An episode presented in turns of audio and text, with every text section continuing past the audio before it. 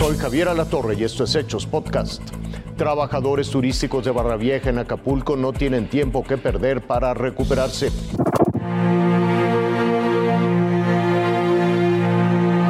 Este es uno de los tantos restaurantes que resultó afectado aquí en Barra Vieja, en el estado de Guerrero.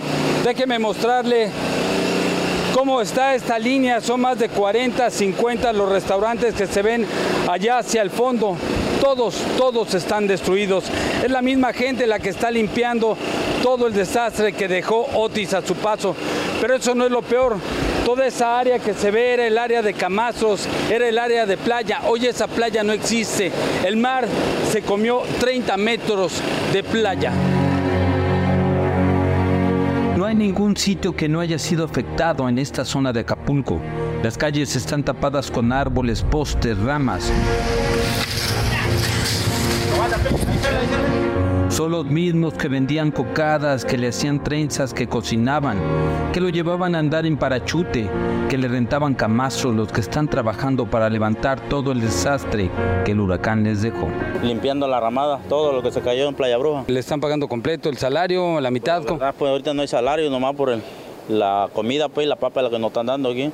Ahorita no hay salario. Son mis meseros, mis talleros que están voluntariamente ayudando a recoger todos los escombros y nosotros como eh, encargados del restaurante, los patrones, me están apoyando a mis chicas en la cocina para que ellos puedan tener los alimentos porque es lo mínimo que podemos hacer. Se organizaron y están trabajando para dar servicio lo antes posible, porque aquí dependen cientos de empleados y sus familias. No hay tiempo de pensar, sino de actuar. Los que no están aquí a, a flor de piel viviendo como nosotros todos los días viendo todo esto, aquí no se ha exagerado nada, aquí Acapulco está destruido totalmente. Gente de la comunidad está prestando camiones de volteo para despejar las calles, quitar la basura, árboles y demás. Quieren trabajar lo antes posible para recuperar sus empleos y su vida otra vez. Ulises Grajales Valdivia, Fuerza Informativa Azteca. Los recursos que se necesitan para levantar Acapulco muestran la inmoralidad del dinero que se entrega a partidos políticos y al. En 2024, México tendrá gastos millonarios en la organización de elecciones y el financiamiento de partidos políticos que en medio de una emergencia se oyen inmorales e indignantes. Solo el INE y las elecciones federales le costarán al país 24 mil millones de pesos, a lo que hay que sumar 11 mil millones de presupuesto que recibirán los partidos políticos nacionales. Solo Morena tendrá 3 mil millones, el PRI y PAN casi 2 mil millones de pesos cada uno, por citar a las principales fuerzas políticas.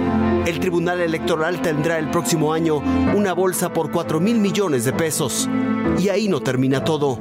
Las autoridades electorales a nivel de los estados, los llamados OPLES, demandarán unos 15 mil millones de pesos, ya que hay elecciones locales en las 32 entidades federativas, entre ellas para renovar nueve gubernaturas.